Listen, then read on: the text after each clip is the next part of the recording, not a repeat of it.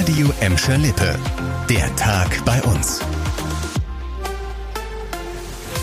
Mit Annika Böhnig, hallo zusammen. Galeria, Primark, Reno oder Footlockers ist teilweise echt ein trauriges Bild, wenn man über die Gelsenkirchener Bahnhofstraße läuft. Gleich mehrere Geschäfte stehen leer oder kurz vor der Schließung. Ist aber alles gar nicht so schlimm, sagt der Dezernent für Wirtschaftsförderung Simon Nowak. Er hat uns erzählt, dass es für die Leerstände in der Gelsenkirchener Innenstadt tatsächlich einige Interessenten gibt. Laut Nowak haben schon ein paar Unternehmen ihre Fühler nach Gelsenkirchen ausgestreckt, unter anderem aus der Textil- und der Lebensmittelbranche. Spruchreif sei da aber noch nichts. Die gestiegenen Baukosten und Zinsen machen es im Moment natürlich auch nicht einfacher. Für einen großen Leerstand in Bur gibt es im Moment aber zumindest konkrete Gespräche. Ein Textilunternehmen hat laut Novak Interesse am ehemaligen Damenhaus von Sinleffers an der Ecke Hochstraße, Horsterstraße. Das steht ja auch schon seit mehreren Jahren leer. Die Entwicklung der beiden Innenstädte in Gelsenkirchen ist bei der Stadtverwaltung auf jeden Fall ganz oben auf der Liste. Der Chefwirtschaftsförderer hat uns gesagt, dass noch in diesem Jahr drei neue Stellen dafür dafür geschaffen werden sollen.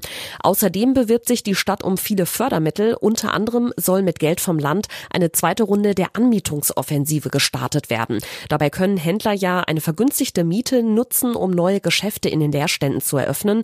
In der ersten Runde haben dadurch acht neue Läden in der Gelsenkirchener Innenstadt und in Bur aufgemacht, die zum Teil ja auch ganz gut laufen.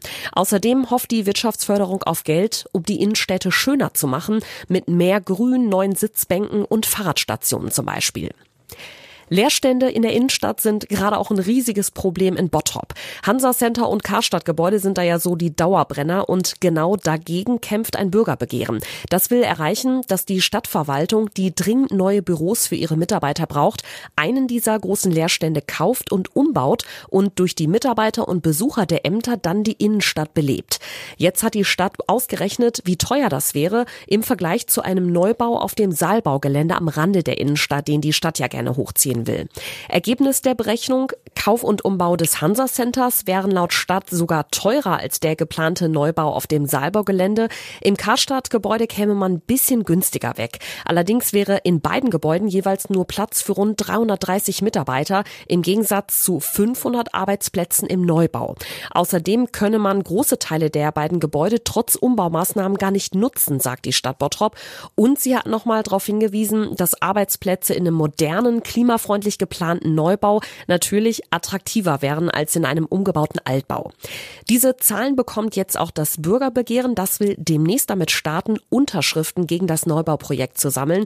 Wenn mindestens 5000 Bottroper unterschreiben, dann muss das Thema nochmal in den Rat und am Ende könnte es einen Bürgerentscheid geben. Also werden noch spannende Wochen bei diesem Thema.